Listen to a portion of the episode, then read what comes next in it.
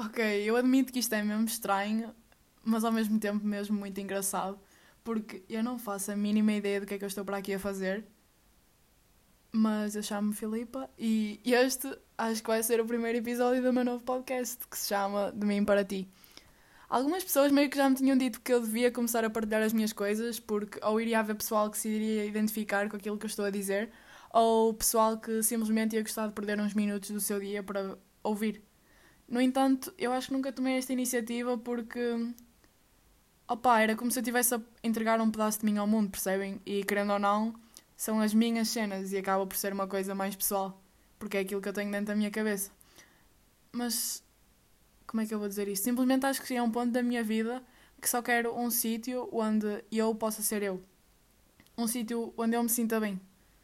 Partilhando, seja com cinco pessoas ou com o resto do mundo. Por isso, se vocês perderem alguns minutos do vosso dia para me ouvir, então bem-vindos ao meu novo cantinho, porque é isto que eu quero que seja. Quero que esta seja a minha cena.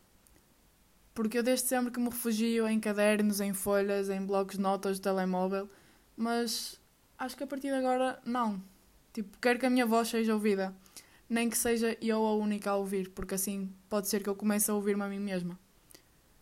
Por isso, eu acho que o que podem esperar disto são pensamentos. Desde os mais aleatórios aos que foram mais pensados e elaborados. Esperem por coisas que eu observo durante o meu dia, por coisas que eu escrevo para mim, por músicas, por quotes de séries ou filmes que eu fico fascinada, por histórias, momentos. De certa forma, esperem por mim, porque é isto que eu quero, que eu quero dar. Quero dar-vos uma Filipa real. Uma Filipa que não tem medo de partilhar o que pensa com o mundo. Por isso, yeah, este foi o primeiro episódio, uma pequena introdução daquilo que podem esperar.